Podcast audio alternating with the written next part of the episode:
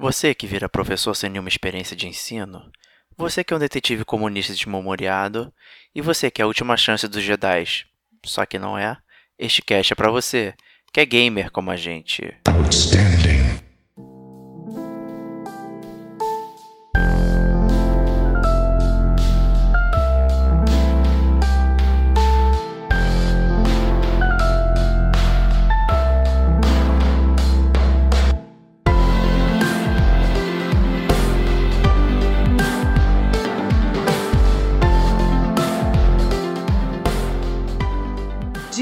Ferreira, Um seminário fazer a galera estudar no sábado. Fernando Henrique, Legal. Então é um persona mais Harry Potter. Gabriel Trovão, Desses, eu sou adepto dessa, dessa hora por dinheiro.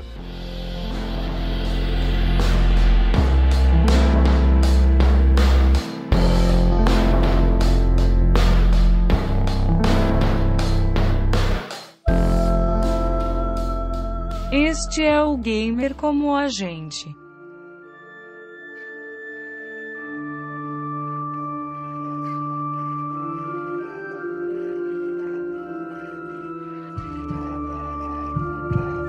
Olá, amigos e amigas gamers, sejam bem-vindos a mais um podcast do Gamer. Como a gente, eu sou o Diego Ferreira e estou aqui na companhia de Gabriel Trovão. Seja bem-vindo de volta. Opa, muito obrigado.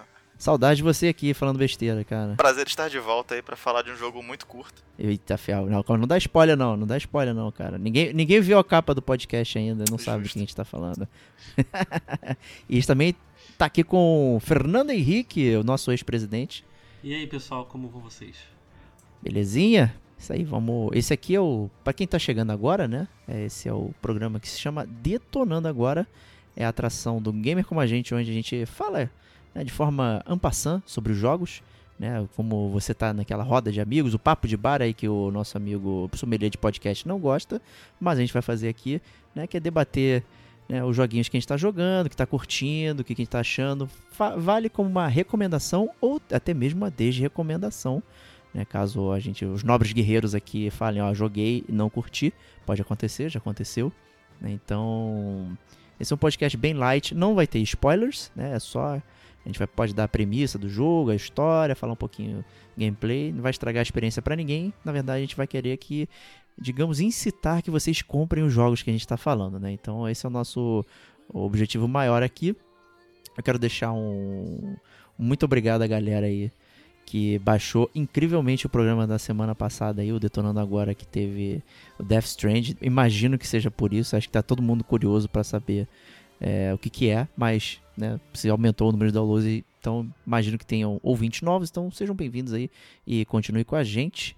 Ah, foi sucesso também, né? Death Stranding levantou aquela bola do que que é, pra onde vou, quem sou eu, né? Então, acho Exatamente. que alguém que já começou e tem alguma coisa pra falar já tá valendo. Já tá e valendo, tá de né? parabéns que muita gente começou foi um- correndo. Foi, foi diferenciado mesmo falar dele agora. E tá aí o reflexo, né, da- do, do pessoal que gostou. Isso aí, ficamos bem felizes. E eu vou começar comigo mesmo, então, tal qual semana passada. Diego, o que você está detonando agora? É, obrigado por ter me chamado aqui para esse podcast maravilhoso. Prazer é tudo E- meu.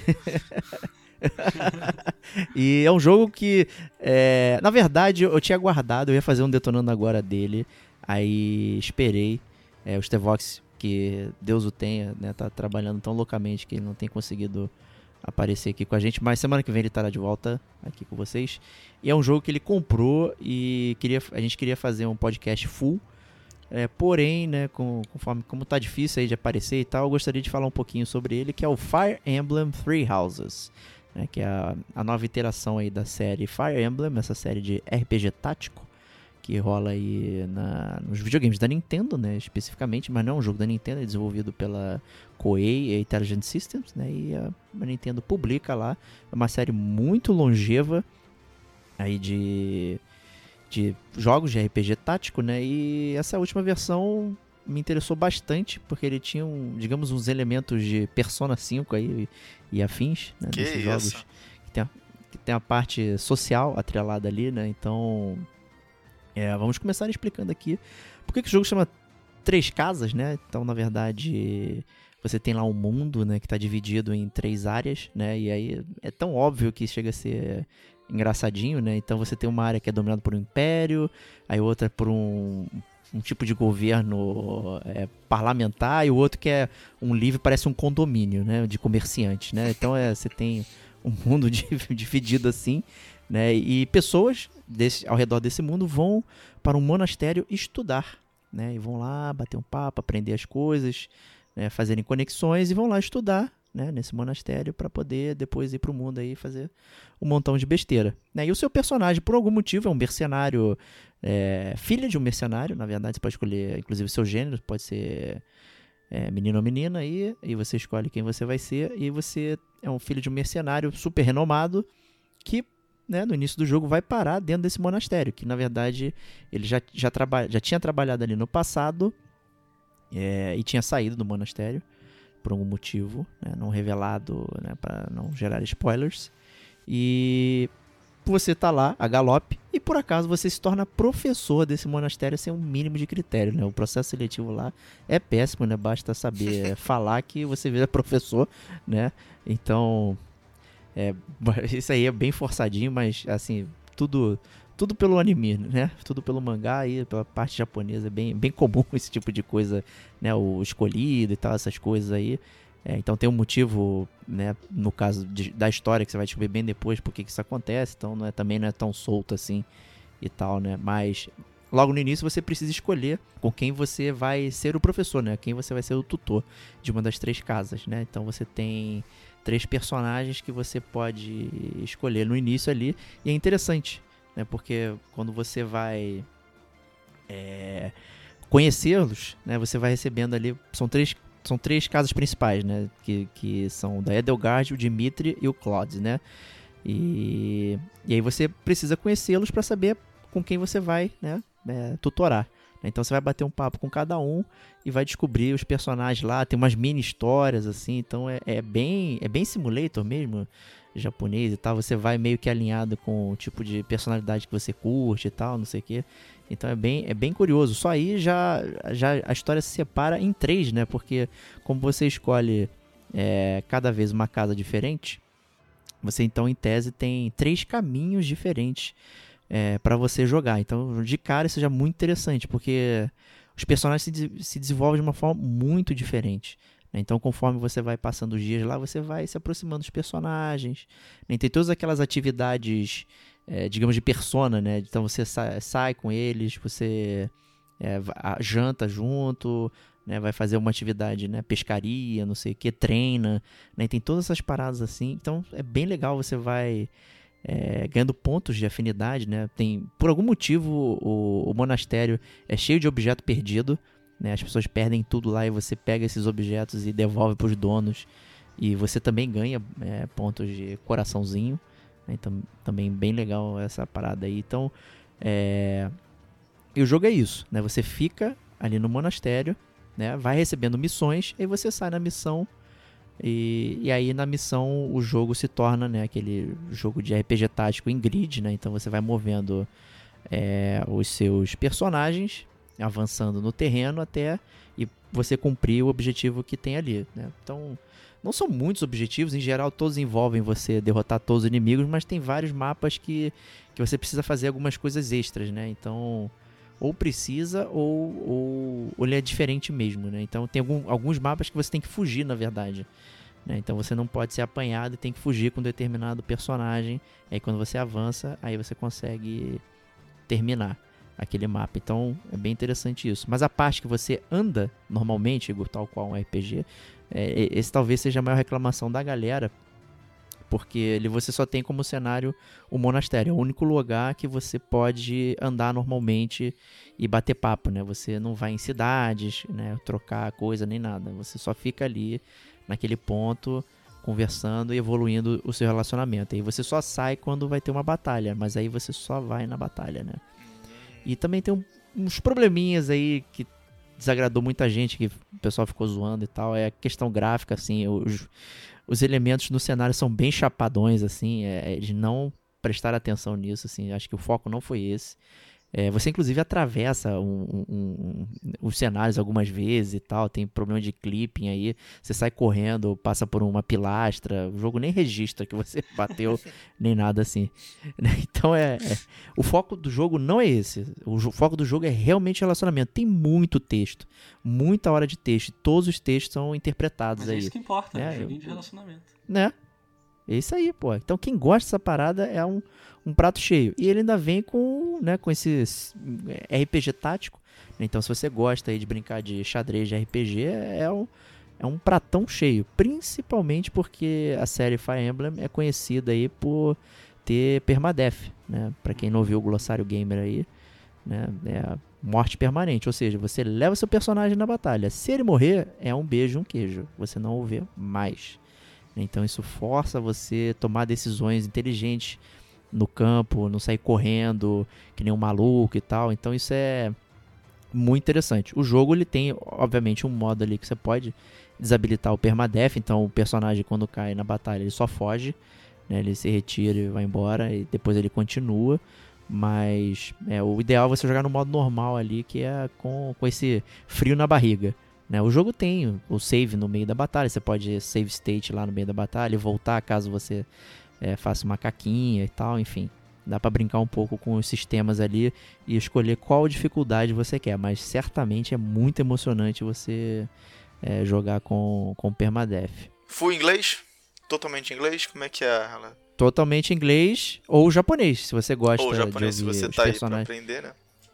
Se Justíssimo. você gosta de, de anime aí e tal, e tem essa parada de, ah, eu prefiro ouvir as vozes originais em japonês, tá disponível. Não, e Tá, a, mas a em legenda, a legenda é bem inglês, por exemplo, pra gente que é a legenda em daqui, inglês, é. Dá pra é. desenrolar bem. Os jogos então, da Nintendo não tem em português. Não tem, é, tem zero, pois é. esse- é, é um, é É. disclaimer bom, né? Porque às vezes o pessoal vai pro Switch porque tem uma coisa mais amistosa e bate na parede do inglês, né? Tem esse problema. Exato. E aí eu fico até meio- chateado. Pô, eu não sabia que não tinha. E Muita gente que eu falei rápido não sabia, né? Porque às vezes vê, vai com essa expectativa, não tem vontade de, de, de usar o inglês e, e tem essa, esse, esse issue aí. Quer dizer, pra alguns, né? Pra mim, por exemplo, zero problema, pra você também. Mas fica o disclaimer aí que pode ter isso aí, dependendo da sua, do seu É histórico. verdade, é. Não pegar desavisado só. E, é e tem rejogabilidade, né? E, e outro ponto, é um jogo que me parece ter muita joga- rejogabilidade. Zerou uma vez, dá pra voltar a fazer de novo com outra casa, né? E, e seguir Sim. outra história completamente diferente. Dá pra fazer uma história diferente dentro da mesma casa, por exemplo? Não. Não. Tá ok. Porém, tem uma surpresa, tem um caminho secreto. Ah, boa. É, e que por acaso foi o que eu fiz, na verdade, sem saber, é, eu acabei fazendo o caminho secreto. né? E quando você joga, você tem um apanhadão de tudo da história, na verdade. Então é uma história só, linear. É uma história linear pra, pro jogo inteiro. Só que você vai Hum. ter visões diferentes, é isso? Praticamente. Deixa eu botar dessa forma, é porque eu não queria spoiler, tá? É, é, o jogo ele tem dois atos, tá? Bem, bem específico. O ato 1 é igual para todo mundo, para as três casas. O que vai diferenciar, na verdade, é o bate-papo com os personagens. Né? Porque cada alinhamento você tem personagens diferentes que vão te levar a side quests diferentes e tal. Tem missões específicas para cada personagem que estão da sua casa. Né? Então você cumpre uma história especial só para eles. né? Só aí você já tem uma porrada de coisa para fazer. né? Se eu não me engano, agora me falha a memória, são nove alunos que você tem, tá? Por casa. Isso não quer dizer que você não possa aliciar outras casas, tá? Fica um parênteses aqui, né? É, você pode impressionar alunos de outra casa e aliciar eles para você, Olha só. tá? Isso é, é recomendado, inclusive, né? Para aumentar o seu exército, né? Então é, é bom. Mas dá para jogar o jogo só com o, o, o seu time lá, digamos assim. É tranquilo. É, não é um problema. que então você é professor, você dá aula ou não? da aula. Então você tem um, um schedule semanal, né? E aí você começa a semana dando aula, aí você escolhe. Que esse que é o ponto. O, você evolui os seus personagens é, mais rapidamente dando aula. Então você tem um, um personagem lá X, e aí você pode escolher qual vai ser é, a especialidade dele. né? E o próprio aluno também muda às vezes, dependendo. Tá? Isso acontece. E aí cabe a você deixar ou não. E aí esse aluno ele, ele é especialista em espada e escudo. Então quando você ensina espada e escudo para ele, ele aprende muito mais rápido. E quando ele vai na batalha, ele vai atacar com espada e escudo. E aí ele vai aprender, só que é bem menos. Uhum. E aí você ganha pontos quando você ensina. Então todos os personagens ali você vai ter que olhar, vai ver as classes deles e vai ver onde eles, eles são bons. Né? E você vai ensinar aquilo pra eles. Ih, Então, fazer É, plano, de, plano de turma, aplicar prova. Sim. Tem, tem exatamente isso mesmo. Ah, então, olha como é que é engraçado, né?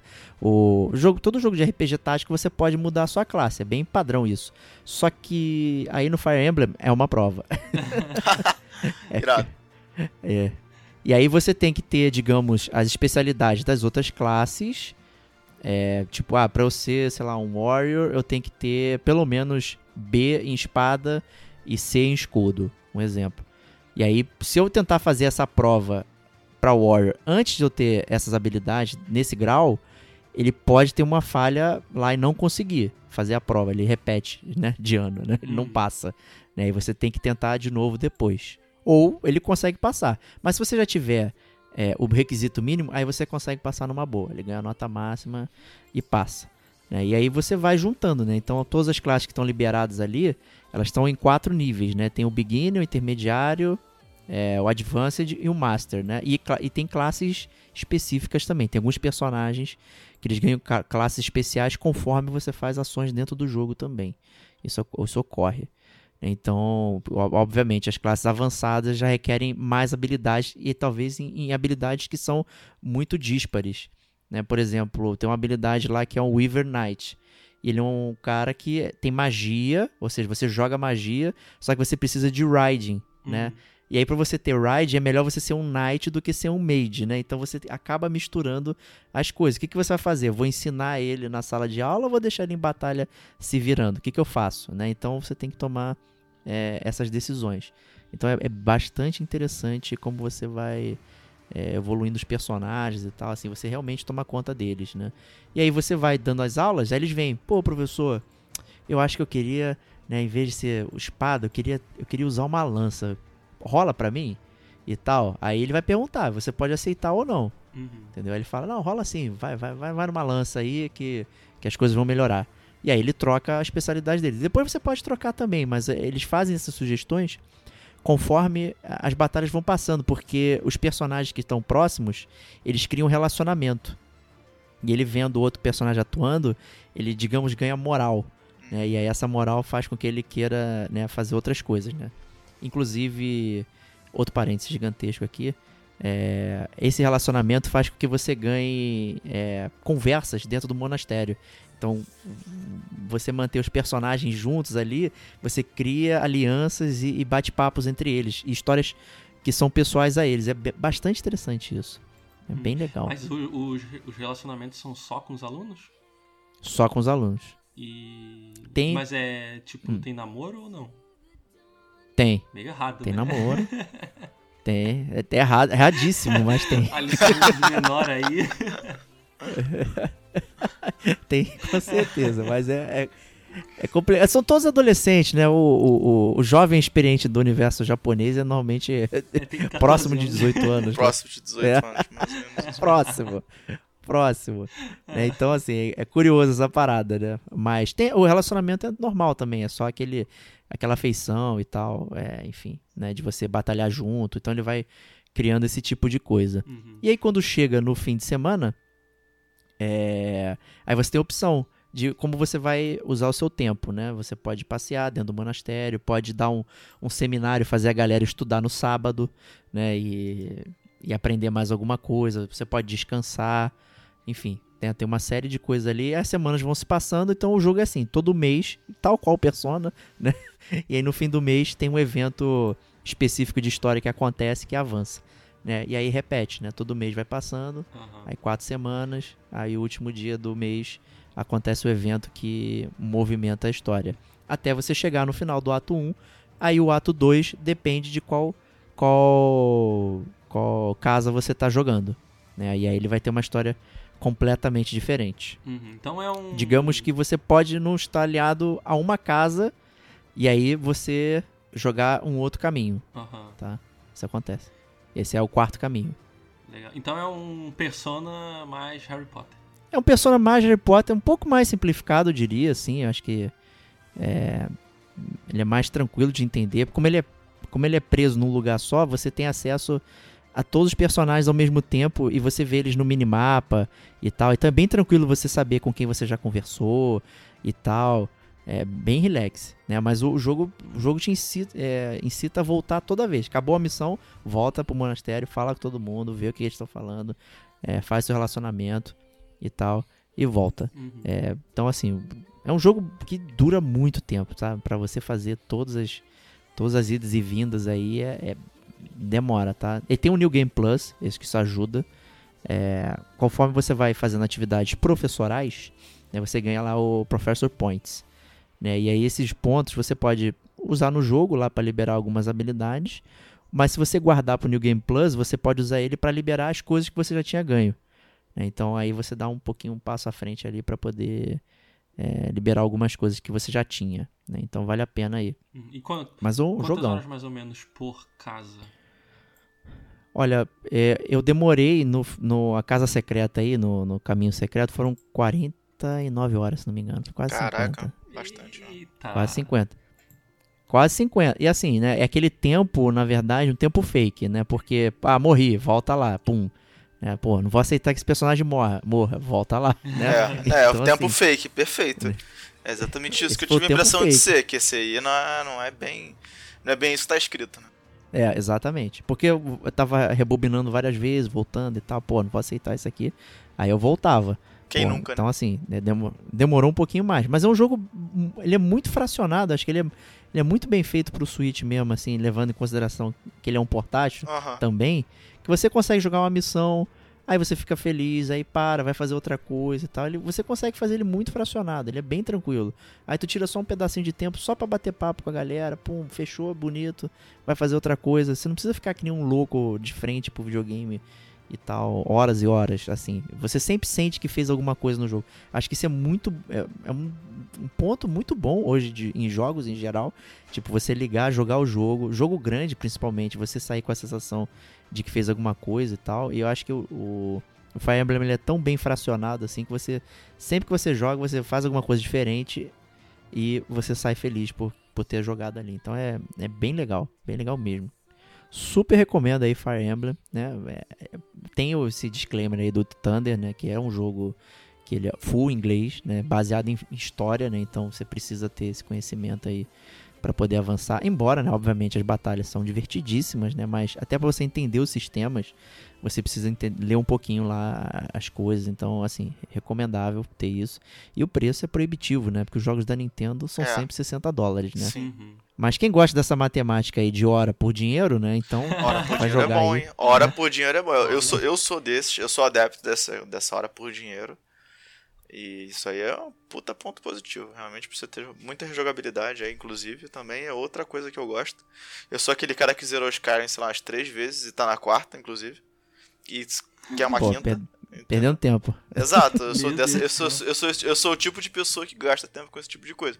E olha que nem é um jogo que é isso tudo. Então, assim, rejogabilidade pra mim. Se eu gosto do jogo, que é aquilo, né? O gosto do jogo é complicado. Mas interessante isso mesmo. Um bom, É bom, preço é bom. hora é legal. É um preço, assim, e, e, assim, é um preço hora que você vai ter, na verdade, coisas diferentes. Com coisas Então então, você vai jogar perfeito, não no- é mais do mesmo só, né? Pois é. Exato. É legal mesmo. Apesar do plot ser igual na primeira metade do jogo, Tá o- todo relacionamento que você faz com os personagens é completamente diferente. Sim. Então ele já, só aí já vai variar. Sim, cara, sim, sim. Legal. É bom. Legal Recomendadíssimo Fire Emblem. Aí, é, peguei ele no lançamento até. É, não, nem pestanejei, peguei, eu, eu gosto da série. Eu gosto de RPG tático aí. É, e, e fracionado dessa forma, pô, tu joga uma partidinha, fica feliz ali com o seu xadrez e tal. Se sente o estrategista, né? Por ter Aham. passado sem Ender's Game, ninguém quase, morrer. né? Aquela coisa mesmo. É, é, é bem bacana. Legal. Então é isso aí, Fire Emblem. E próximo aqui, vamos de Fernando Henrique. O que você está detonando agora?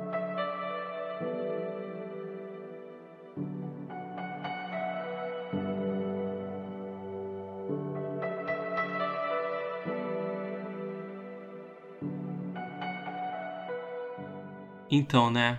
É difícil vai ser falar sobre esse jogo em 20 minutos. Porque, né, eu estou no momento jogando Disco Elysium. né? O jogo aí que saiu tem, tem acho que um mês, né? E é um jogo que ele é um jogo independente, né? E ele meio que saiu sem ninguém ver, né, que ele estava sendo lançado. Até acho que até o momento ele está sendo pouco divulgado, né? É, talvez ele ganhe um pouco de destaque agora na no Game Awards, né, que ele teve foi indicado para melhor narrativa e melhor direção, se não me engano. Mas, né? Mas foi naquele prêmio Subway? Eu não lembro né? agora, mas acho que é. Acho que foi o prêmio Subway, não foi o prêmio Full lá, né? Não. O grandalhão. Mas eu acho que ele tá concorrendo também como o melhor indie. Acho que tá. Caraca, é aquilo, né? Acho justo. É aquilo, né? Ele tá. É, ó, é, que da última vez que eu vim aqui, se não me engano, eu vim para falar de Outer Wilds, né? E. Isso. Aí é... Não, aí então, né? Disco Elysium e Outer Wilds tomaram meu coração pros jogos desse ano. Porque, rapaz.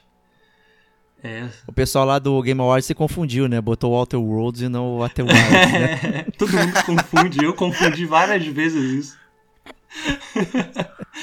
Mas é. Então, né? O que, que é o Disco Elysium?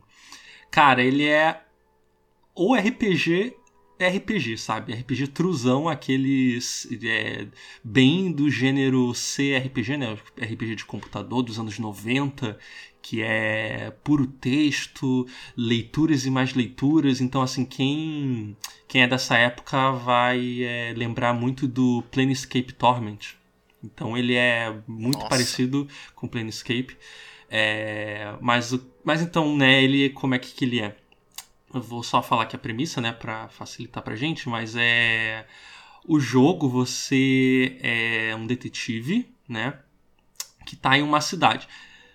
Mas assim, deixa eu, deixa eu voltar um pouquinho, porque o que, que acontece, né? Esse jogo ele está sendo desenvolvido há muito, muito tempo.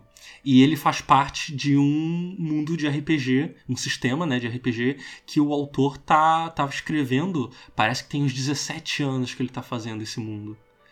E aí ele criou todo o sistema, né? E aí a partir disso ele fez, ele começou a desenvolver o jogo. Então o jogo também tem um bom tempo sendo desenvolvido, o sistema vem de mais, mais anos ainda. E é e o que, que acontece? Esse, o mundo dele, se não me engano, ele, ele é de algum país da, do, do centro ali da Europa, né? E ele tem muito um background cultural da época da, da Guerra Fria, os países que faziam parte da União Soviética. E então é todo o mundo que ele criou é, eles refletem muito o que é o que foi aquela cultura na época, é, as constantes, os constantes conflitos, a guerra e então isso reflete muito como é que aquele mundo se ele se mostra, né? Então é um mundo que ele é um mundo pós uma revolução que foi é, é, fracassada por uma invasão externa. Então é você vai jogar na cidade de Revachol, né? E essa cidade ela passou por uma revolução é, comunista, né? E ela durou uns 10 anos e aí o, o, próprio, o país, né? De onde o Revachol é uma cidade, né? E o país ele não conseguiu é, é, derrotar os revolucionários, mas aí veio um país de fora, veio com bombardeio aéreo, invasão, matou todo mundo. Então a cidade ela tá, ela tá sendo reconstruída. Então o jogo se passa alguns anos depois dessa revolução, então você vê é, as paredes cravejadas de bala, estátuas quebradas, as casas, prédios em, em, em ruínas, é, as pessoas sempre falando dessa, dessa época. Então é um jogo que lida muito com um, uma ideia de pós-guerra e, e, muita questão política. Então é um jogo que debate é, vários, vários tipos de ideologias, né? ele está confrontando é, todas as posições políticas possíveis que você imaginar, tá levando em conta a imigração, sabe, é, movimentos é, neonazistas, é, supremacistas, aí tem, é... então, cara, é assim, é, é, um, é um cenário muito rico para o jogo explorar.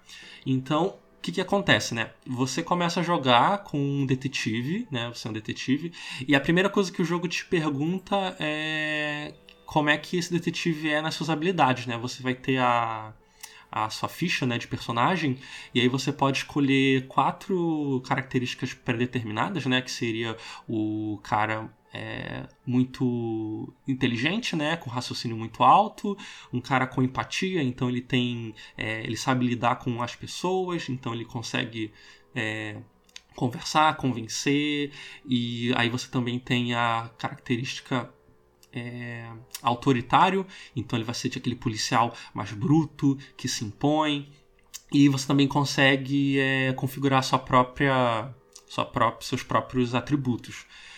Aí a partir disso o jogo começa, né? E ele começa com o, seu personagem acordando é, depois de uma ressaca fortíssima.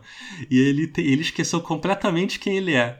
Então é, é muito. É muito assim aquele tropo de videogame, né? O personagem sem memória. Sim. Então ele não lembra quem ele é, ele não lembra o próprio nome, ele não sabe nada.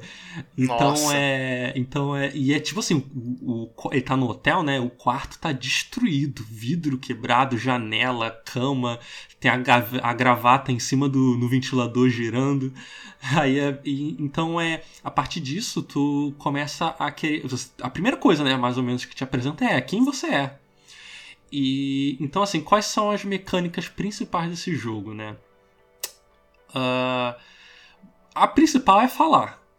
Assim, é muita conversa, muito texto. Basicamente você interage com o jogo conversando. Então é, você tem seu personagem ali e ele você pode escolher as roupas que ele vai usar, né? É bem característico de RPG, né? Cada roupa diferente ela vai influenciar em algum atributo, vai dar adicional. E você você veste ele, você interage com o ambiente e ele tem pensamentos, né? Então você tem que é, quando aparece uma bolinha é, sobre o- a cabeça dele é porque ele tem algum pensamento, então você pode clicar. Mas assim, o que que é o que mais destaca esse jogo e o que, assim, pelo menos é. Eu acho que uma falha muito grande o, o Game Awards não tá ele como o melhor jogo do ano concorrendo, sabe? Porque é, ele lida com essa questão da ficha de personagem e os, e os atributos de uma forma muito interessante.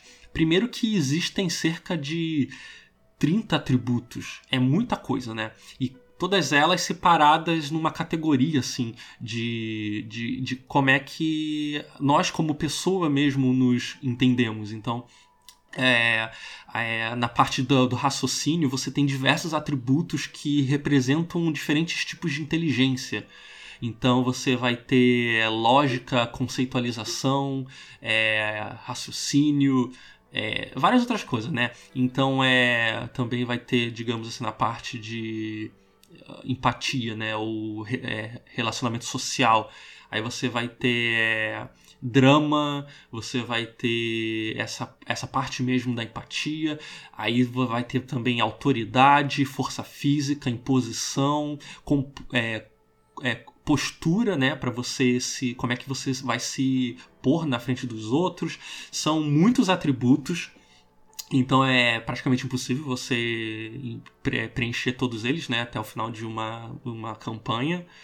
E aí o que, que acontece? Esses atributos são vozes na sua cabeça. E isso é o que é mais incrível, porque é, como esse jogo ele lida a mecânica principal dele é diálogo, você conversa com os personagens, mas também você está conversando consigo mesmo. Então, é, se você acabou de acordar, você não sabe o que está acontecendo, dependendo de qual personagem, de, de qual é, pré-definição você escolheu, um desses atributos vai surgir para falar com você.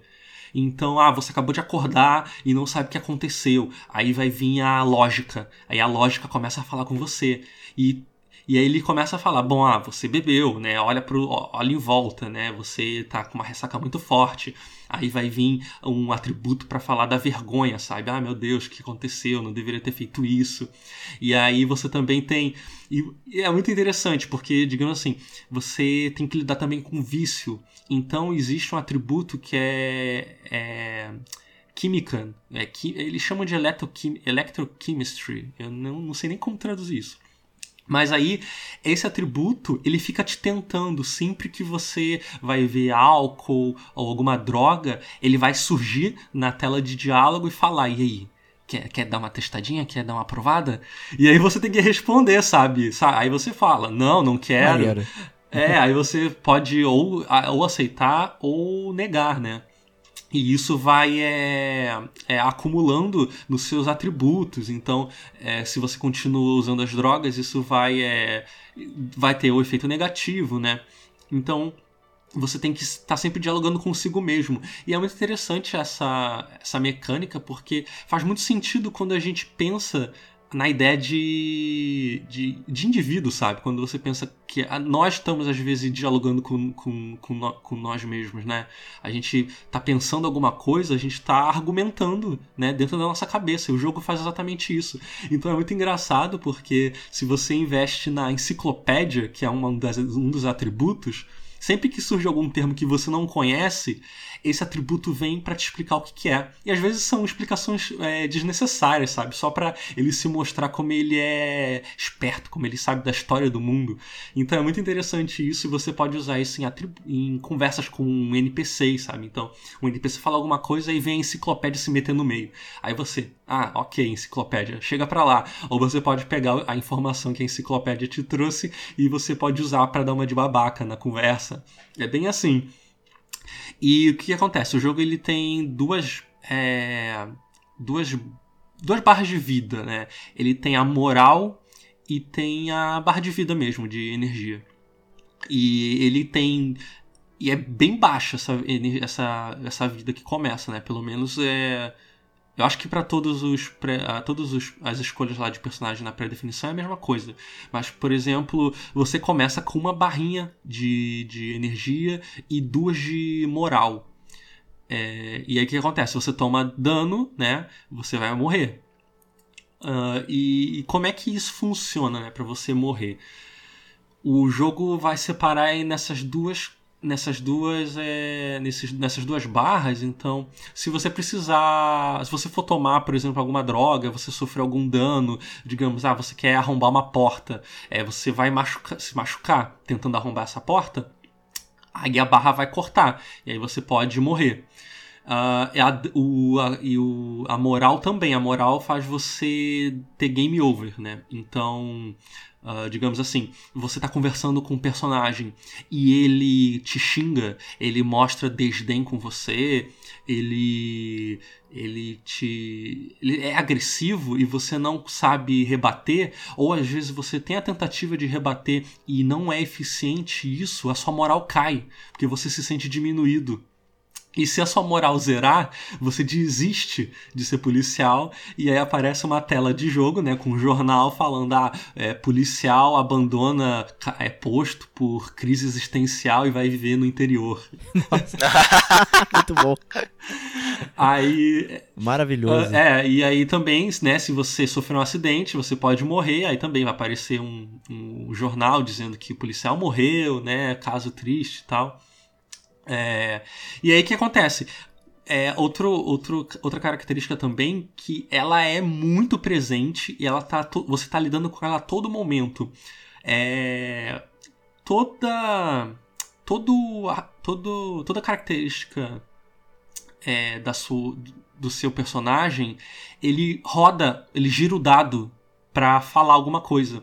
Então, é, se você tem a lógica muito alta, quer dizer que ele vai ter, sei lá, 75% de chance dos dados de, derem a favor para você. Então, o diálogo, se você colocar o mouse em cima de cada atributo que fala, eles estão ali falando porque os dados foram rolados e aquilo deu certo para aquele atributo falar. Então, dependendo de como você constrói seu personagem, você vai ter uma relação muito mais próxima com tal atributo. Por exemplo, eu toda vez aparece a enciclopédia, toda vez aparece a lógica, né? Se você faz um personagem mais agressivo, toda hora no diálogo vai aparecer a autoridade, a força física, né? Porque eles vão estar tá sempre ali rodando os dados e tendo a oportunidade de falar para você. Então é isso acontece automaticamente, mas existem outros momentos em que você precisa rodar os dados mesmo. Então é, por exemplo, você tem que arrombar uma porta. Aí isso pede de você um certo nível de força física. E aí você tem que, por exemplo, você tem que tentar evoluir tem que tentar dar um upgrade nesse, nesse atributo para poder conseguir abrir a porta.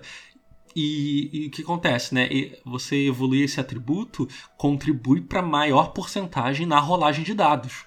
Se você falha você tem que evoluir de novo esse atributo. Então leva um tempo, você não consegue tentar de novo, sabe? Leva muito tempo e você. E muitas vezes são tantos atributos que você está tendo que evoluir e tanta coisa que você está tendo que lidar que não vale a pena você é, o próximo level up que você conseguir, você evoluir esse atributo porque você tem várias outras coisas para você fazer. Dito isso, né? O que, que você está fazendo lá? Você é um policial, você não sabe o seu nome, mas você foi mandado para lá para investigar um assassinato barra linchamento que teve. Você está num hotel e atrás desse hotel, no jardim atrás, enforcaram um cara. Você não sabe quem foi, nem porquê, você tem que descobrir o que aconteceu.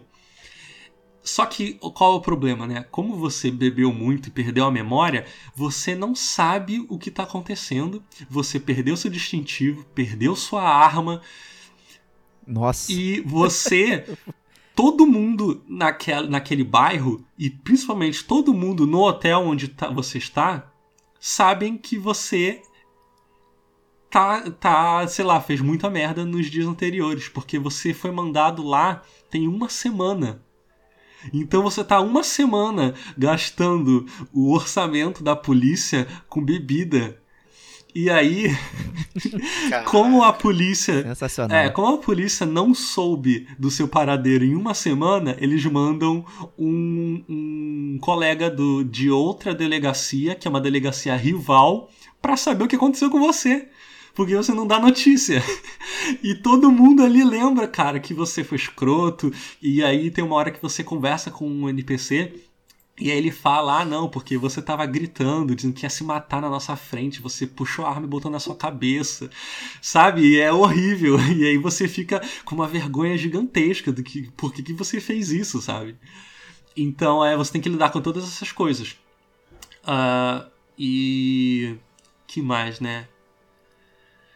Tá, tem. Cara, e essa arte aí, cara, do jogo, hein? Sim. vale um, um comentário, cara. Que é maravilhoso. A arte do jogo, ela é fenomenal e eu acho que para quem não viu ainda, mas já leu Sandman, vai reconhecer o estilo assim. Lembra é. um pouco o estilo do Sandman. São, é, parece que é, são parece que é, é uma, arte, uma arte meio pastel, sabe? E são ah, os personagens, né, quando você conversa com eles, eles têm um retrato. E esse retrato, ele é meio surrealista. Então você e aí depende também do NPC, né? Mas é, certos NPCs eles vão ter um, um retrato mais distorcido, é, sombrio, é bem interessante. Então lembra muito Sandman essa arte. E, e o jogo, né, eu falei, não falei, mas o jogo ele é 3D, né? Mas ele é, é, é, na. Ele é a câmera de cima, mas ele é 3D. Então ele mistura um pouco é, o 3D com a, uma arte 2D ali, com mais ilustração. Então, é, visualmente ele é muito interessante. É... Eu tô esquecendo de mais alguma coisa, porque ele tem mais coisa para lidar para falar. Esse é só PC, né? Vamos, vamos fazer um outro ponto aqui, né? Ele não tem para nenhuma plataforma, não é isso? Ainda é, não. Ainda, ainda não, não, né? Tô, tô planejando para ano que vem, aí algum momento não especificado é, sair para console aí. Cara, eu acho que essas empresas aí deviam lançar um dinheiro na pro pessoal aí do ZA1 Studio, né, que foi fez aí, porque o cara Sério, esse jogo ele tem tanto detalhe. Você olha lá, você vê a ficha de personagem, a arte, não sei o que. Tu fala, esse aqui foi um time gigantesco que fez. Porra, não é, não é, não é possível que seja um time eco mínimo, né? Porque tem tanto cuidado, tanto carinho. É absurdo, sabe? Toda a arte, todo, todo o pensamento ali, fora o texto, que é maneiro. É tudo isso, cara, é, é absurdo. É absurdo mesmo o trabalho que, que foi feito aqui. Uhum. Então, é, o texto, ele é uma coisa muito importante, né? Porque o jogo, ele só você interage no mundo por meio de texto. Então, é quem for jogar tem que estar preparado para é, ficar lendo, lendo, lendo muito. Então, é, eu deixa eu, eu imagino que o jogo dure umas 30 horas ou 40 horas. E basicamente você vai ficar lendo, né? Então, dependendo da, do ritmo da pessoa e também do interesse de ler tudo que o jogo te apresenta, você vai demorar, vai ter uma variação aí de umas boas horas, né? E mas o texto é muito bom mesmo, sabe? Ele, infelizmente, o jogo não tem em português, é só inglês, mas é assim um inglês refinadíssimo. É, o, ele usa Bem escrito termo- também, né? Me parece ser uma coisa de texto bem feito também, né? É, tem uma coisa artística, meio que artística quase, né? No jogo inteiro, né? Não acredito que eles Sim. iriam fazer com inglês meio, meio mais ou menos, assim. é, também. É, o que É. é, transmite isso. Eu acho que você, só de ver o jogo, você. Você. Sei lá, passa essa impressão, sabe? É jogando um pouco o livro pela capa, vai. Mas realmente é o que dá a impressão. Sim, é porque é difícil, né, tentar tipo descrever pra quem tá ouvindo é, o quão bom o texto é, mas é digamos que ele tá num nível muito alto, assim, é tão bom quanto é, livros clássicos, assim, sabe? Então você pega é, o nível do, do texto dele e você vai pegar autores, sei lá, como Dostoiévski e você consegue ter uma qualidade próxima, sabe? Ele é muito bom nisso, ele e tanto isso quanto a estranheza, né? Porque o, o mundo do jogo, ele tem uma, um quê de surreal, né? E um, e um pouco desse... dessa... arte- um texto meio artístico, sabe? É, meio estranho às vezes. E também tem muita a coisa de como os diálogos eles surgem né, na sua cabeça. É, tem muita a questão de como você interpreta o mundo. Então ele tira muito tempo para você é, observar o seu redor, né? Então ele vai fazer umas descrições muito bonitas às vezes, sabe? Sobre a, o, o ambiente em que você tá, é, tanto sobre isso quanto sobre o contexto daquela cidade, quem são aquelas pessoas, como é que foram as guerras, os conflitos políticos que existem ali. Então ele toma muito esse tempo e é muito cuidadoso, é, é, sabe? Não você não vê erros nenhum na, na grafia. É, ele é muito interessante. E aí outra coisa também que eu queria mencionar é que é você que decide seus objetivos. Outra coisa que eu acho incrível. Então assim, você tá dialogando e aí você, ah, por exemplo, você tá falando com o seu parceiro, né, o Kim, é, Kim Katsuragi. Tá conversando com ele e aí você desse, você tem, você tipo, pô, eu perdi meu meu minha arma e e o como é que é o nome do Distintivo. isso, eu perdi a arma e o distintivo. Eu conto pra ele, porque, porra, olha a vergonha. Eu falo pra ele, aí tá bom, eu vou falar pra ele. E aí o que acontece? Quando você fala pra ele, ele, né, um problema sério. Você tem que reportar isso pra central. E aí você fala, eu reporto ou não. Então o jogo te apresenta várias situações onde você decide, onde você decide se vai fazer alguma ação ou não. No momento que você decide que vai fazer, ela vai pro seu bloco de notas. E aí ele no bloco de notas fica lá para você realizar ou não. Mas a maioria dos objetivos é você que decide fazer. Então, o jogo te apresenta várias dessas situações ele te pergunta: você quer realizar esse objetivo ou não? E você vai lá, vou realizar. Então é, é outra coisa que eu acho muito interessante dele, que tá tudo nas suas mãos. E aí tem mais uma coisa também. Né? Ele tem a, a aba de atributos, né? ele tem a- o inventário, que você pode equipar é, diferentes é, objetos nas duas mãos, né? Então é, você pode ficar com uma garrafa de bebida em uma mão, pode ter um pé de cabra na outra, você pode usar Fantástico. luvas diferentes, né? Cada tipo de luva vai te dar atributo diferente e você o pé de cabra vai te auxiliar para abrir é, caixas. é, ou a, é, tem a, pra, é, quebrar a corrente, tudo isso, né? E aí você também tem e isso daí é muito interessante, que é a gaveta de pensamentos. Então o que, que acontece? Se em algum momento alguma conversa ou alguma situação te lembra algum conceito político, existencial, filosófico, e são muitos, são quase 100 pensamentos. Se isso Nossa. surge para você, Caraca. você tem a opção de decidir nutrir esse raciocínio para fazer parte de quem você é. Então, assim, ah, é, eu cheguei, eu cheguei num diálogo e aí mencionaram o feminismo. E aí eu posso dizer, pô, feminismo, né? Ah, legal. Eu vou eu vou deixar esse pensamento rodando ali em background na minha cabeça para ver se eu quero aderir a essa ideia. E aí você fica lá e cada pensamento leva algumas horas dentro do jogo para se estabelecer. E aí uma vez que ele foi, é, ele carregou por tempo suficiente, ele fica lá fixado como parte da sua da sua identidade.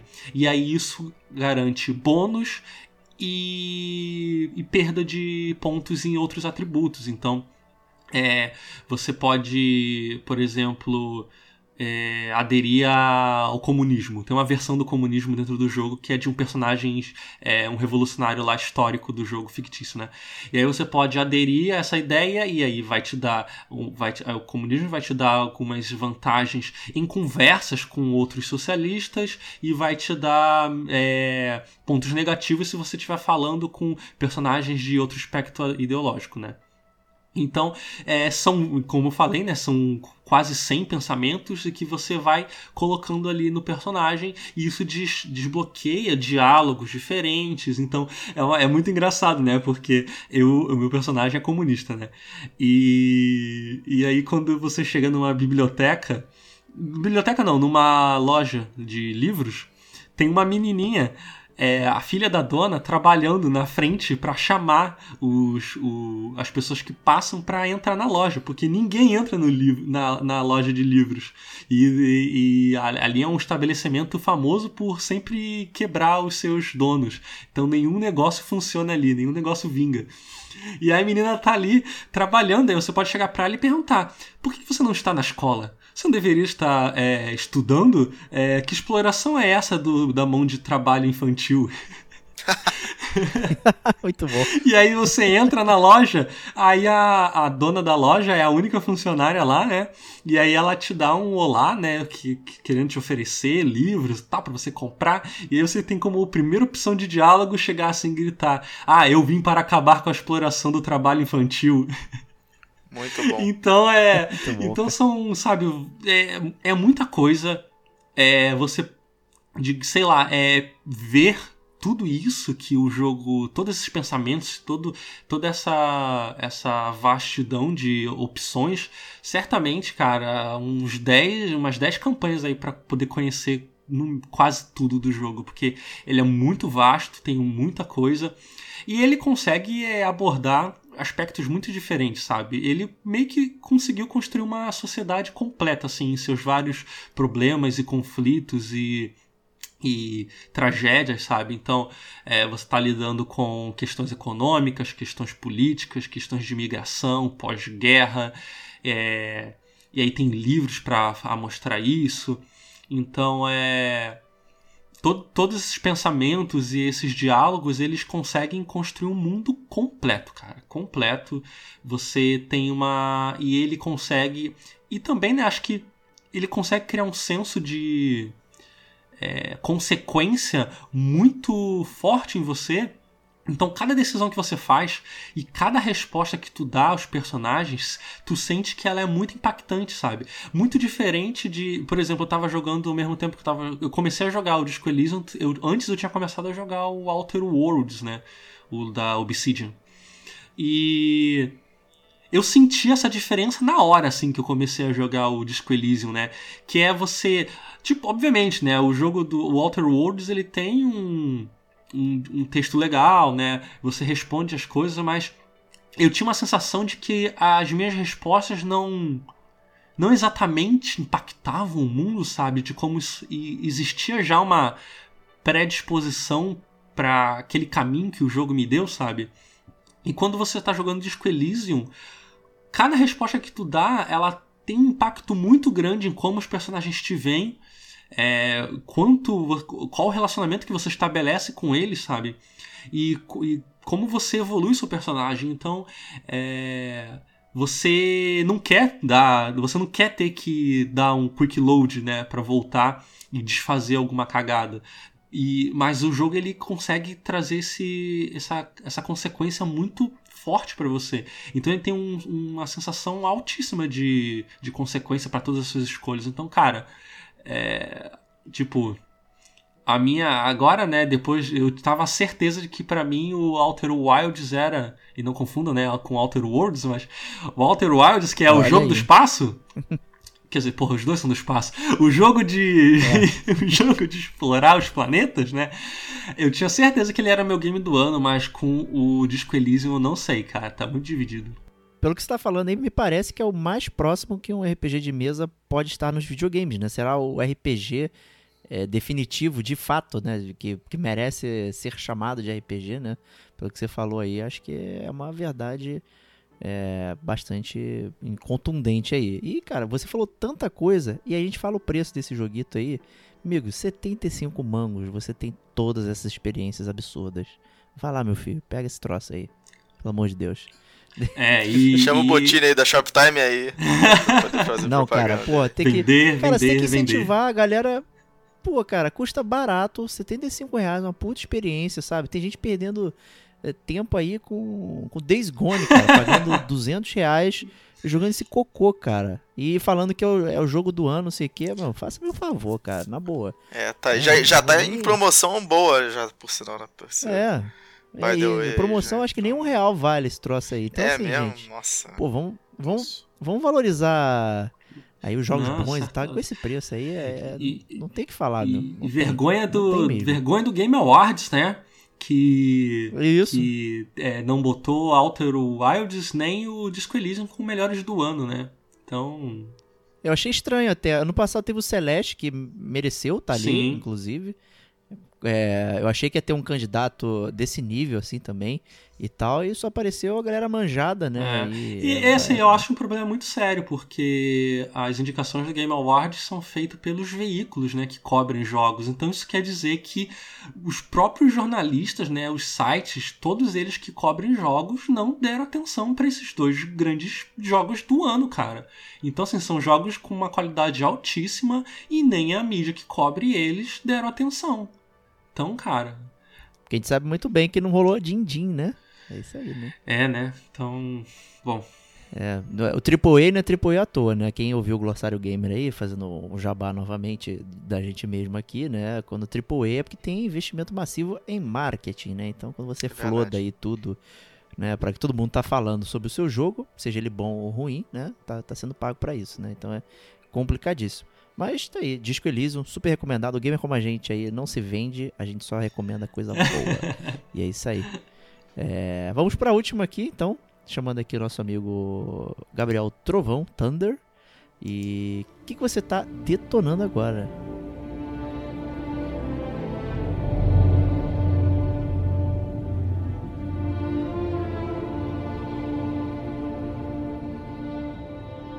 Meu detonando agora é um já detonei agora, né, na verdade, porque mal comecei e já acabei. Foi uma experiência meteórica aí. E já fica o disclaimer para os interessados, que é o Star Wars Jedi Fallen Order, da um novo jogo da série aí, que veio com promessa, fez um, um- já tá há mais de ano aí, né, com gameplay em E3, pra cima e pra baixo, em PlayStation. E o jogo assim, o gameplay que eles mostraram é- era bonito e continua sendo. É um jogo que, assim, sobretudo o gráfico dá uma chamada de atenção. Mas o meu primeiro disclaimer é: o jogo é muito curto. O jogo é muito curto e aquele papo de que a gente tava falando de, de, de jogo hora, né? Preço hora de jogo. Jogo agora. É, ele é triste, porque na minha opinião eu comprei ele praticamente no lançamento, vai, acho que foi sexta-feira retrasada e eu zerei ele sábado agora, sabe? E eu trabalho normal, dia de semana e assim, foi uma semana pra zerar o jogo. E é um jogo, vamos lá, por parte. História. O jogo se passa no universo do Guerra nas Estrelas pós o episódio 3 lá, onde o. Isso evidentemente não é spoiler, né, gente? Por favor, Anakin Skywalker vira o Darth Vader. E du- durante o filme aparece a, a famigerada Order 66, né? A, a Ordem 66, que o Palpatine dá pra todo mundo lá. Que é pra cortos Jedi que eles estão traindo, né? Ele, ele dá esse golpe de Estado lá na República, transforma tudo em Império. E os Jedi passam a ser considerados traidores e o Império caça os Jedi a partir daquele momento.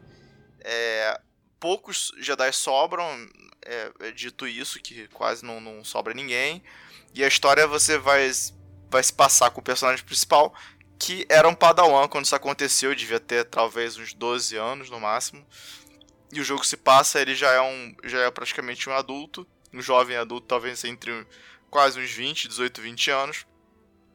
E ele já tem uma, ele, ele meio que por não ter ele, ele se esconde no, no país onde ele estava treinando lá com o mestre dele.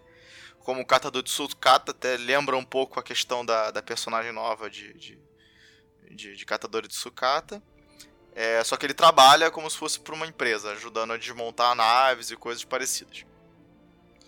E o jogo começa com, vo com você ali meio escondido e vai desenvolvendo. Vai ser o único ponto que eu vou falar, porque ele vai acabar, obviamente, sendo descoberto e, e fica um jogo meio que tentando fugir. Eu vou tentar não entrar muito na, na história para não dar spoiler, né?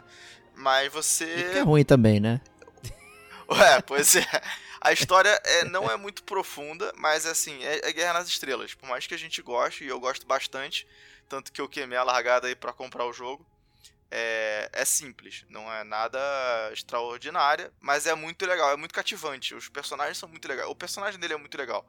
É, sobre o personagem, vale destacar que todos os personagens são, são atores reais é, que a gente conhece. Eu, bom, alguns não tão conhecidos, mas ele mesmo ele trabalhou em Gotham, o ator principal que faz é, vou, vou colar o nome dele é Cameron Monaghan, que ele fez o Coringa na, na série Gotham, né? O, Jeremiah, né, como se fosse um coringa. Trabalha o Forrest Whitaker, que ele faz aquele papel do Saul Guerrero que aparece no Rogue One. É... E assim, são os principais, que, vamos dizer assim, que aparecem. Então não tem ninguém muito conhecido a não ser o, o Whitaker. E você, na verdade, é um Padawan que começa o jogo com pouco uso da força, porque você meio que se desprende, você fica escondido sem usar muito, tentando não se mostrar um Jedi. Acaba que acontece uma situação que você tem que usar a força e não dá outra. O pessoal te descobre e começa a você tem que fugir. Nessa fuga você recebe ajuda de uma, de uma pessoa que está querendo tentar restabelecer a ordem, e daí o nome fala em Order, que é a Ordem Jedi. E você vai tentar com ela buscar um artefato que ajudaria a restabelecer. Não vou dizer o que é o artefato, mas é dito no início do jogo. Não é, não é, um, não é um grande segredo, mas acho que vale, vale jogar, porque isso faz parte do plot da história.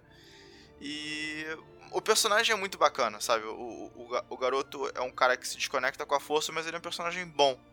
Ele, ele não tem muito. Ele em si passa pela porra velha, é, velha historinha de bem e mal também, claro só que não, não descola muito. Ele fica muito mais inclinado para um lado bom, que ele até dá uma. É, as pessoas o admiram mais. Ele é um personagem mais cativante que o Skywalker, na minha opinião. Até porque o Skywalker não é lá tudo isso de cativante, né?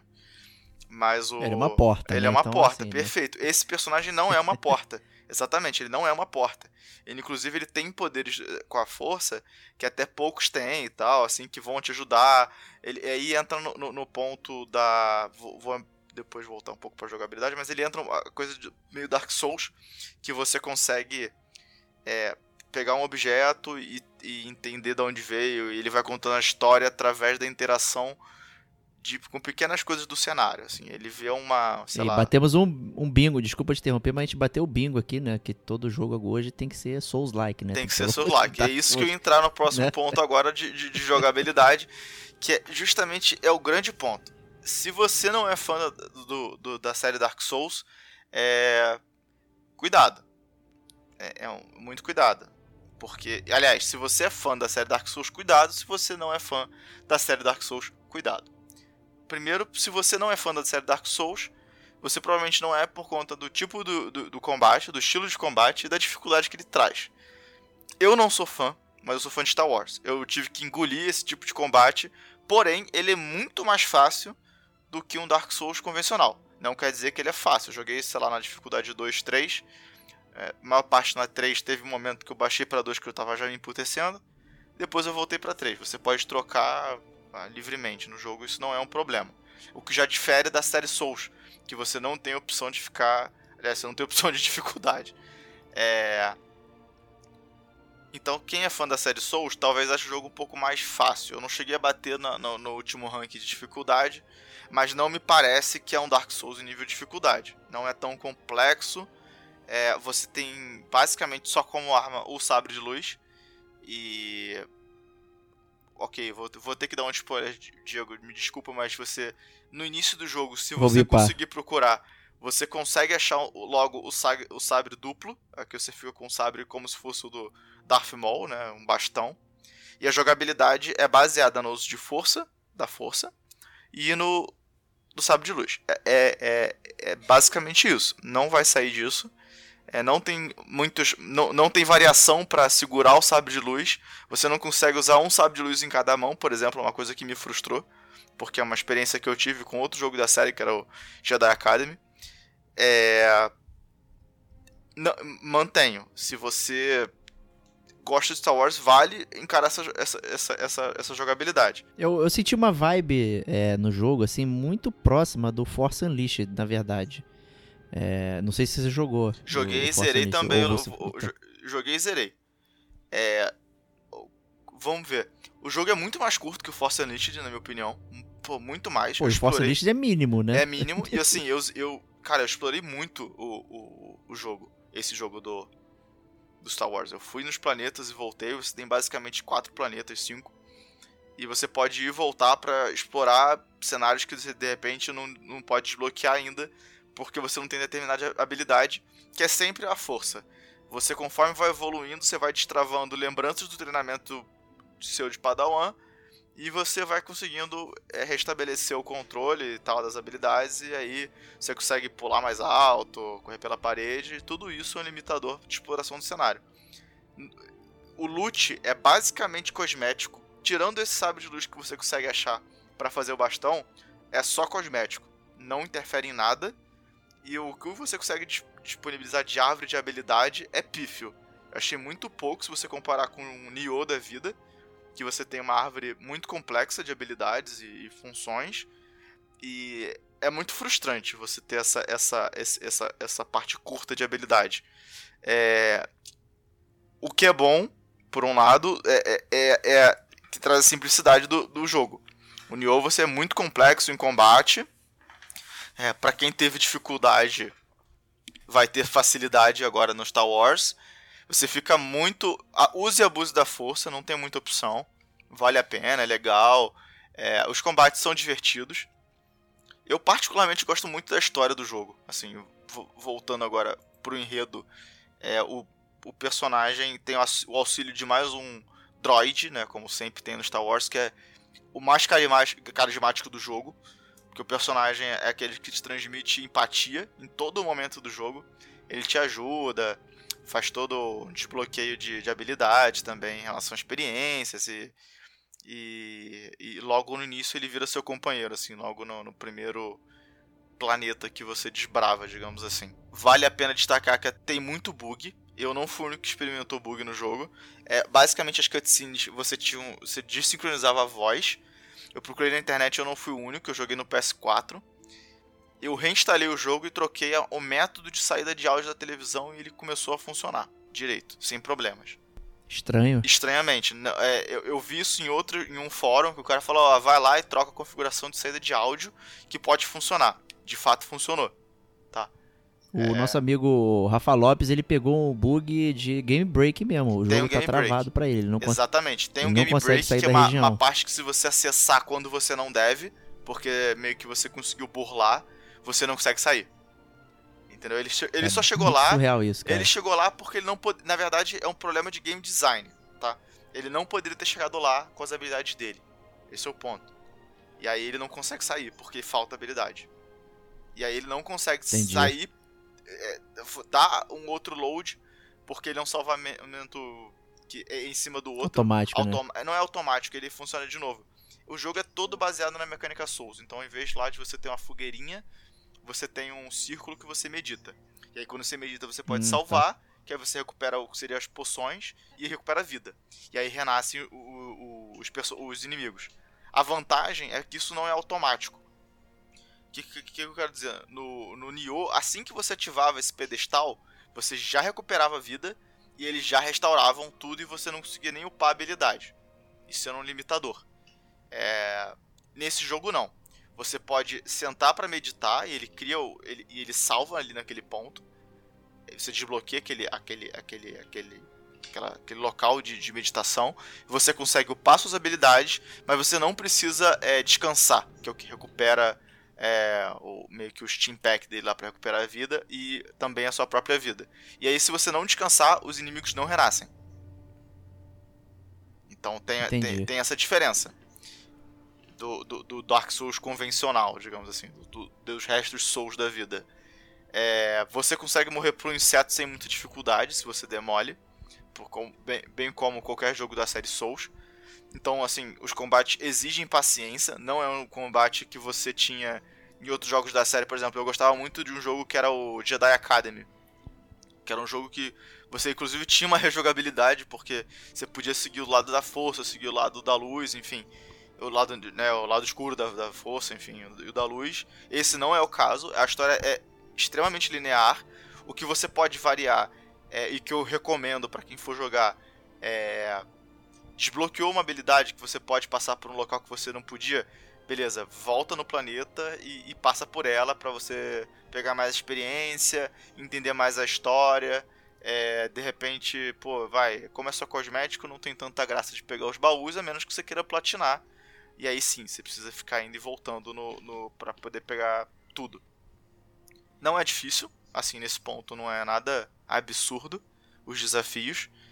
Porém, é, eu acho que sim, para quem gosta de Star Wars, o complemento da história principal é muito legal. Por quê? Ele conta a história da civilização, digamos assim, a primeira civilização que começou a estudar a força e desenvolveu essa, é, essa cultura do Jedi em, admiração da força, que são os Zepho. É uma civilização que encarou a extinção por, por ambição do controle da força e assim isso é meio spoiler, mas como tem muita coisa nesse meio, é. Isso, isso é uma coisa meio que já sabida no universo do Guerra das Estrelas, mas os detalhes, eles são muito bem explorados no jogo, assim, através de memória, de texto. Tem muita escultura, então é meio que você vai desbravando catacumbas de, dessa civilização, planetas dessa civilização. E acho que essa é a parte que enriquece Aí muito. tá parecendo Tomb Raider e Uncharted, hein? É meio Tomb Raider e Uncharted é, é, sim, lembra, tem uma coisa meio Indiana Jones, tem um quesinho assim de você ficar encarando os desafios, é meio Zelda até, para poder desbloquear alguma, alguns templos, mas assim, isso é linear da história, não é necessariamente, não é opcional, tá? Você vai ter que fazer isso. Não é, não é um... Esse jogo tá parecendo um, um pastiche aí de vários outros jogos, é um né, que vieram antes perfeito, aí. Perfeito, é exatamente é, isso. Cara, Mas funciona essa mistura? Isso Preciso é uma ver? pergunta difícil. É. Vamos lá, eu gosto. Eu, eu gostei, eu gostei, ele, eu me diverti. Muito, é, eu, eu pensei muito, é difícil.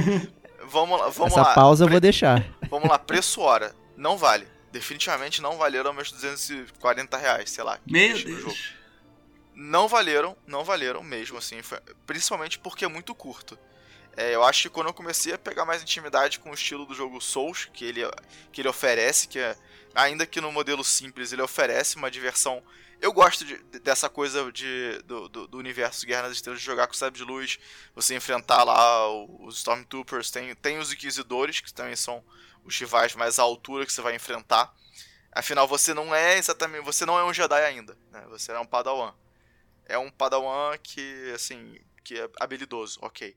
Mas é um Padawan, sabe? Você vai levar a porradaria de, de Stormtrooper você não é rápido com um sabre de luz como é a maioria dos outros jogos do Guerra nas Estrelas. Então, assim, eu tive. Achei um, um porre você ter que ter essa dificuldade toda para manejar o sabre de luz, porque é muito lento. É, você enfrenta um Stormtrooper que tem lá um bastão de choque, cara, você leva surra, braba, assim, no início. Até você pegar a mecânica. Obviamente, isso é muito atribuído à mecânica Souls, mas tem um delay na, na, na movimentação dele. Eu não sinto isso, por exemplo, com o Nioh, digamos assim eu não tive tanta dificuldade. É, eu acho o Nioh mais equilibrado nesse ponto. De, de, de, talvez resposta, vai. É o que eu quero dizer. Não tem uma, muita variação de, de inimigo. Então, se você assim, for comparar justamente com outros Souls, não tem muito. Mas tem que ter paciência de estudar, ver como é que o cara vai estudar o comportamento. Não vale 250 reais. Esse é o ponto do, do jogo. Não vale o jogo, o, o jogo full É, ele visita lugares é, talvez menos conhecidos. Ele vai para Datomir, que é um planeta lá onde é, tem a vem o, o Darth Maul, por exemplo, e ele apresenta uma outra cultura das Irmãs da Noite, que é uma que é, uma, que é bem interessante no, no conceito do, do Guerra nas Estrelas. Então ele, ele explora muito bem alguns detalhes da, da, da do, do plot, né, geral. E mais o que? Eu tô tentando passar por tudo sem dar um spoiler. É, para quem quer Acho jogar, que sabe? Você tipo, mandou bem, cara. É, assim, é porque, o, eu, eu, não porque... quero, eu não tô tentando dar, eu tô tentando dar um overall pra pessoa saber o buraco que ela tá se enfiando. O meu ponto é, espera entrar em promoção porque vai entrar em promoção. E em pouco tempo. Porque, ó, tem bug. Tem muito tem... bug. A jogabilidade. Tem imitação de outros jogos. É imitação né? de Dark tem... Souls, sabe? Tipo, ele não, ele não consegue criar uma identidade própria, que eu acho que ele podia ter feito. Ele não consegue fazer isso. Ele tem lá uma, uma, umas cenas de luta que você. que eu acho bonito, eu acho plástico. E, e isso me atrai no, no, no, de lutar com sabres de luz. Tem muita gente que teve problema de gráfico com sabres de luz, não foi meu caso, meu fluiu muito bem. É, você pode personalizar o sabre de luz e isso muda em absolutamente nada o gameplay. Isso é frustrante até certo ponto, né? Porque você, beleza, cria, você consegue trocar o material do, do, do sabre de luz, né? Da estrutura, é, a cor do, do metal que ele é feito, é, os detalhes esperado do isso, né? É, esperado, eu gosto, tá? Mas é, a cor você consegue desbloquear mais à frente no jogo, outras cores. No início você só tem verde e azul. Mas sim, dá para tirar umas cores mais interessantes. Tem um amarelo que é legal para quem gosta de perfumaria, vale a pena. O personagem mesmo, ele usa um poncho e uma roupa meio meio por baixo assim, tipo é, padrãozona assim de Guerra nas Estrelas. Então não é nada demais assim também a aparência dele. Só que o personagem de novo é legal. Ele tem a ajuda de, de uma outra personagem que eu vou dar um mini spoiler pra, só para dar um gostinho que é uma Jedi caída é uma, é uma ex-Jedi. E acho que isso é bem legal do, também dessa personagem. Que ela tenta ser mentora e ao mesmo tempo ela não quer se enfiar muito no detalhe porque ela quebrou a ligação dela com a força. Mas ela, assim, ela que, que se apresenta bem apessoada e assumindo que ela teve problema em, em, controlar e ficar ali na força e se emputeceu e largou. Basicamente isso. E tem lá um, um alienígena que também que se junta a ele mal-humorado, que é também um personagem que nada, não agrega muito, mas assim, é, é o estereótipo Guerra nas Estrelas, divertido. Mas o droid é um ponto forte, a história é legal do ponto de vista complementar. A história linearmente, nada demais. A história, mais os detalhes, eu, eu, eu, dou, eu dou crédito sim, eu gosto. De novo, não é nada demais. Não espera um, um puta plot twist, não espera uma história muito inovadora e eu tenho uma coisa muito frustrante no final, que eu obviamente não vou falar, mas tem um, é, uma, é uma, é uma coisa assim que se sente que andou, andou, andou e aí para onde vou. É, não merece uma continuação. Esse eu acho que é o principal ponto. Eu até tava falando, que foi você com o Diego, né? Que eu particularmente sinto mais falta de um remake do Jedi Academy. Que eu tinha mais opções de habilidade da força, eu tinha uma rejogabilidade. Cara, eu joguei inúmeras vezes Jedi Academy, sabe? Eu tinha personalização Bom, de sabre de luz, de cor, de, de, estilo de jogo. O próprio Jedi Academy, que é um jogo antiquíssimo, eu tinha a opção de jogar com dois sabres de luz, um em cada mão. Era uma história também linear, mas com rejogabilidade também. Então, cara, não é a mesma coisa, sabe? É, é não o... vale o preço. Acho que se você botasse aí.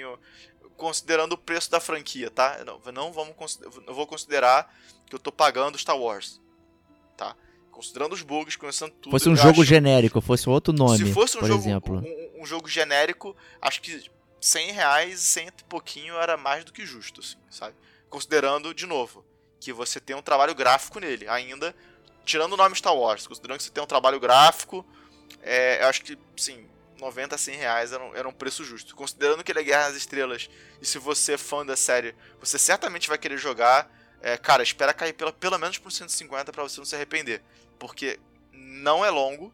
E isso para mim é a parte mais triste, porque podia ter explorado mais, podia ter dado pro jogador mais opção de de, de, de ação mesmo, sabe? Por mais que ele quisesse manter o, o, o nível Souls, mais de exploração, de, de entendimento de história, que é o que deixa a desejar. E eu, tem um ponto que, de fato, se ele fosse mais extenso do jeito que ele é, seria muito maçante. Porque, na minha opinião, não tinha muito mais para onde fugir. Ele tinha que ter dado mais opção de customização de habilidade ou mais de, sabe, de, de, de uso né, de, dos movimentos, que seja. Senão ficaria. É mais do mesmo. Você não tem uma expansão muito grande de, da árvore de habilidade da força e muito menos de, golpes. Então é restrito. Não, se fosse baseado no que ele tem, só aumentando hora de jogo, era maçante. Ele teria que ter dado um conteúdo maior de, de história impactante e também de uso das habilidades, de jogabilidade de ação. Ficar do jeito que estava ali não é o suficiente. Infelizmente. Entendi. Show. Infelizmente. É, não, dá pra esque... não, dá, não dá pra esquecer que foi um jogo feito, digamos, às pressas aí, né? Ninguém esperava, de repente aí apareceu com ele aí e tal. Então imagino, coitado aí da galera que desenvolveu, deve ter trabalhado muitas pena, horas porque eu, aí. eu gosto muito da uhum. Respawn, eu acho que eles. Eu, eu muita é gente é. reclama, mas vocês sabem, eu gosto muito de Titanfall. É, particularmente, eu achei que isso é um gosto exótico. Mas é um jogo que é pô, muito mais bem feito. É um sabe? bom jogo. É Titanfall um 2 é bom, cara. É um bom jogo, sabe? Tipo, é um bom jogo. É, o 1 não é ruim também, mas o 2, evidentemente, eles consertaram. Fizeram uma campanha mais é, carismática. E o time da, da Respawn é né, tá trabalhando cara. no Apex Legends, né, eles, né? Que tá sendo um perfeito, sucesso tá sendo aí, um né? sucesso. Eles são competentes, sabe? Eles fizeram um jogo competente. Eles tentaram tra trazer coisas do, do gráfico e da jogabilidade para esse jogo. É... Só que foi insuficiente. É, aquela questão, né? É, é, até um milagre o jogo tá aí, né? Que, a gente, que os desenvolvedores falam muito, né? Todo jogo é quase um milagre. E é principalmente é esse jogo aí, né? Porque o pessoal talvez não lembre, mas é, o jogo do Star Wars da EA foi cancelado duas vezes até chegar na mão da Respawn, né? Perfeito, dois anos perfeito, atrás estava lá com a Amy Hennig, né? Então. E eu acho que o que salvou, o que salvou, assim, na minha opinião, o jogo de, de um fiasco total é o fã de Star Wars gostar da história, assim, gostar do conteúdo que ele dá de história porque, e da, da customização do sábio de luz que assim, é total perfumaria. É, repito isso porque se você não for muito fã, é, você não vai se interessar, assim, para mim eu gosto de gastar o tempinho ali. Só gastei tempo com isso. Do personagem mesmo eu tava andando, tava nem aí. Mas eu queria, eu queria história, queria consumir a história porque tava me cativando, os personagens, achei legal. Era basicão, era previsível, clichê, mas é Star Wars, cara, é uma história que todo mundo sabe o que vai acontecer no final. A gente assiste, a gente, a gente gosta. Então, vale muito a pena se você é fã, mas não vale muito a pena a ponto de pagar o preço cheio. Isso aí. Então, valeu, Thunder. Obrigado aí pela sua participação aí Game com a gente. Espero que você reapareça mais vezes aí, que eu tava com saudades aí. Opa, prazer é tudo meu. Show de bola. Quando for possível. Pena que você deu um, um, é, uma bomba aí pra gente, né? Mas enfim, acontece, né? Também. Né? Cautionary Tale também, né? Vale aí como aviso, né? O nosso programa. Obrigado FHC, trazer mais um petardo aí, em compensação, né? e deixa seu jabazinho também aí. Né? é, é, tra traduzindo, gaste bem o seu dinheiro. Né? Isso aí. É, né? não é 250 reais aí, né? Não é pra todo mundo. não, não, não é não, não é não. Mas dê seu jabazinho aí, FH. Bom, é... pessoal que quiser ouvir eu falando mais, né? Eu estou lá no site holodeckdesign.com.br que a gente tem o podcast chamado, né, mesmo nome, Holodeck, Holodeck Design. Então, se você procurar aí nos seus aplicativos, diversos aplicativos aí de, de podcast, a gente está em todos eles. Estamos no Stitcher, no TuneIn, no Spotify, no iTunes, tudo quanto é lugar. Então, procure aí Holodeck Design que você vai achar a gente. E lá até né a gente está com uma nova fase agora a gente está com programas semanais então a gente entrevista é um programa de entrevistas né então a gente recebe toda semana é, desenvolvedores principalmente né bom que é a barreira da língua né mas a gente está sempre recebendo aí desenvolvedores de jogos é, brasileiros né o pessoal que tanto trabalha aqui com jogos indies quanto o pessoal que trabalha lá fora em grandes estúdios e a gente também conversa com pesquisadores de jogos, então a gente vai para tem, temos episódios com alguns temas teóricos sobre uh, jogos, sobre videogame, né? Então a gente fala sobre definição de jogo, é, várias questões envolvendo tanto a produção quanto a teoria do videogame, né? E só para a galera aí que tá ouvindo, vou deixar já de dica, a gente começou falando de, de, do Fire Emblem, né? E a gente tem um episódio, é o Holodeck 35, que a gente falou sobre simuladores aí de relacionamento, é, falamos sobre esses joguinhos que tem namoro virtual. Então é, foi um episódio bem legal. E a gente também tem outro episódio com o Glauber Kotak, que é um pixel artist aí bem, bem requisitado, né? Ele fez grandes jogos como o Duelist, ele fez aqui, aquele último jogo que saiu, Casme. Então é, a gente teve um papo bem legal também é, sobre pixel art, técnicas de pixel art. Então é a galera aí que quer saber como é que esse processo é feito na hora de desenvolver o jogo ou que está querendo começar com pixel art também é bem legal. Então dá uma conferida lá. Excelente. Ficou então um jabá secreto aí, tal qual o Fire Emblem, caminho secreto, né? Você deixa um jabá secreto aí pro, pro episódio específico, mas eu recomendo aqui o podcast aí do, do FH, é bem bom aí se você quer enveredar aí pra essa área de estudos do videogame, né? Bem, é bem denso, né? Como eu defini outra vez, né? É o anticast dos videogames. Né? Então, pra galera saber onde tá se metendo. Queria eu ter a, a, a audiência do anticast. ah, sim, né? Mas tá indo bem, cara, tá indo bem. Então é isso aí, meus amigos. A gente se vê na próxima semana. Um grande abraço e até lá.